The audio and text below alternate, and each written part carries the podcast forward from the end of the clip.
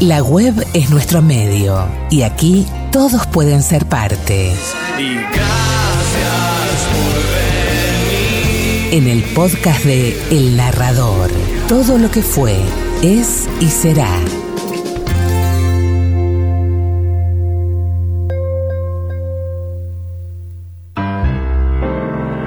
Una noche de cerveza caliente y mujeres frías. Me mordió un libro en un oscuro callejón de mala muerte.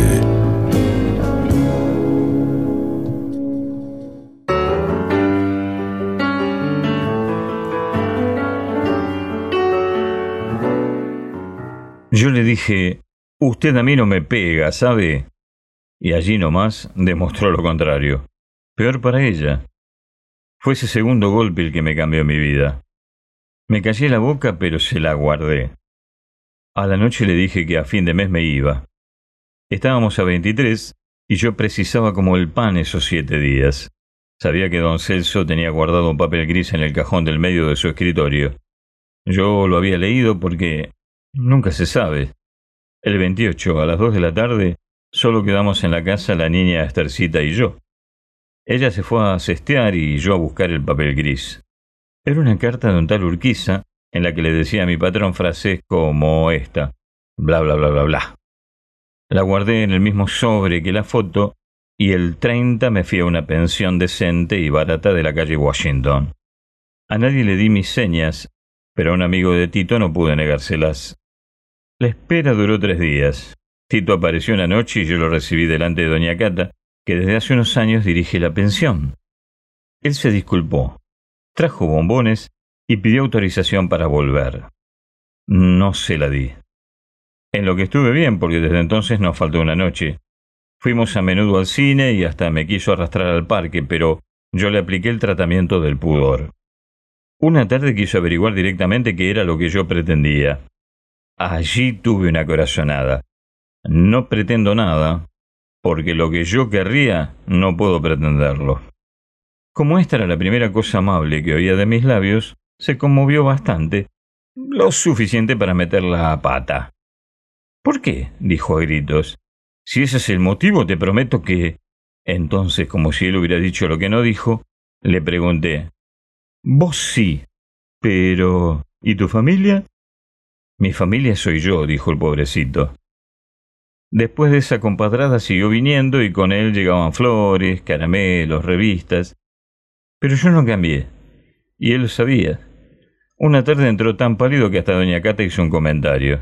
No era para menos. Se lo había dicho al padre. Don Celso había contestado lo que faltaba, pero después se ablandó. Un tipo pierna.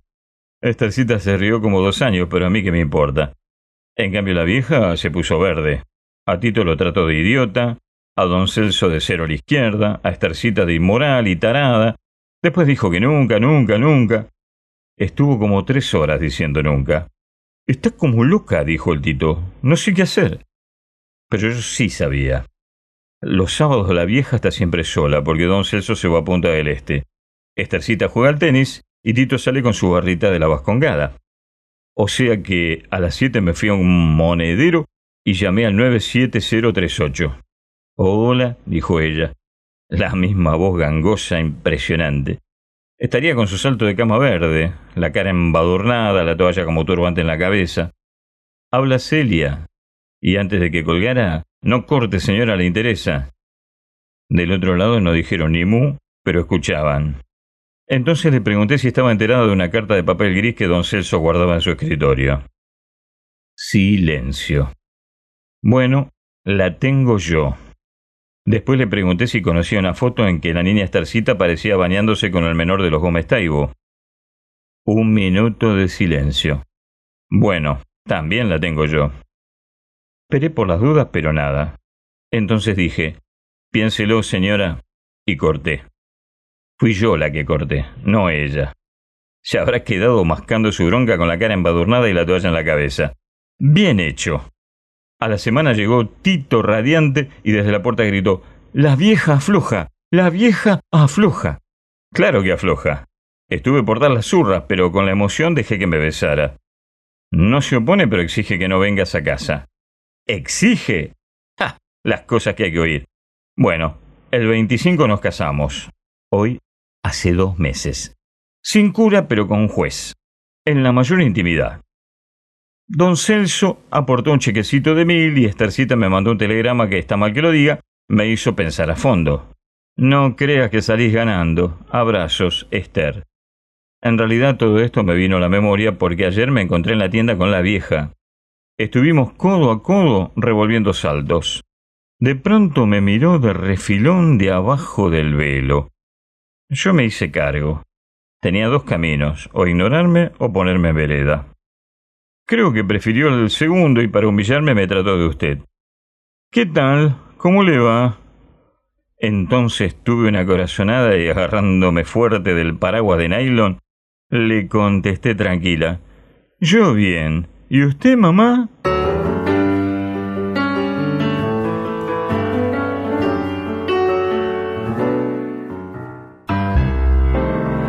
Una noche de cerveza caliente y mujeres frías. Me mordió un libro en un oscuro callejón de mala muerte.